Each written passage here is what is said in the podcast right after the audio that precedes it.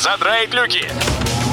Программа «Путешествие с удовольствием». Стартует через 3, 2, 1...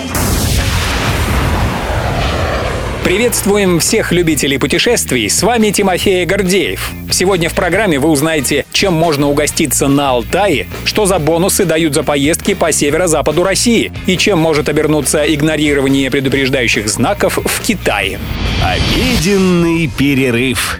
Туристу, как известно, интересно все. И удивиться увиденному хочется, и узнать что-то новое, и попробовать кое-чего вкусного. Последнее очень даже важно, потому как вкусовые ощущения моментально всколыхнут множество приятных воспоминаний о той или иной поездке.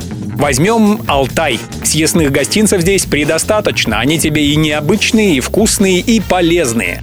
Как отмечает Вестник Ассоциации туроператоров России, отдельная для любого гурмана тема – алтайские мясные продукты. Большим упущением будет не попробовать, к примеру, карпаччо из мяса морала, тушеное мясо яка и козы, колбасу из конины. А все это в вяленом виде можно и с собой увезти. Не менее приятное лакомство – национальное алтайское блюдо талкан. Так называют муку из жареного ячменя или пшеницы. Это идеальное блюдо в поездке. Талкан питателен и долго хранится. Алтай также радует туристов вкуснейшими чок-чоком, курутом и пчелиным хлебом. Едем дальше. Путешественники, выбравшие для отдыха северо-запад России, могут воспользоваться бонусной программой. В итоге можно получить баллы для их обмена на подарки, а среди самых активных участников конце года разыграют ценные призы. Все подробности предложений можно найти на сайте russiatravel.club.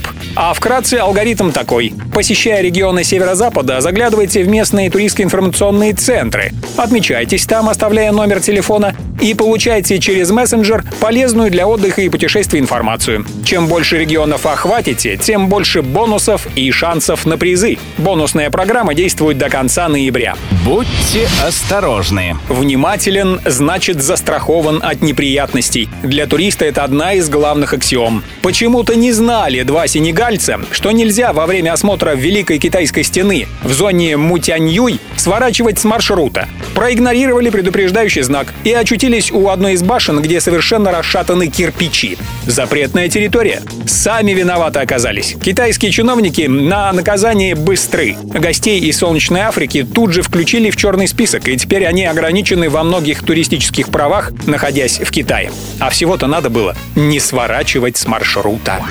Все выпуски «Путешествия с удовольствием» можно послушать, подписавшись на официальный подкаст программ Дорожного радио. Подробности на сайте дорожное.ру. Дорожное радио вместе в пути. Программа «Путешествие с удовольствием». По будням в 14.30. Только на Дорожном радио.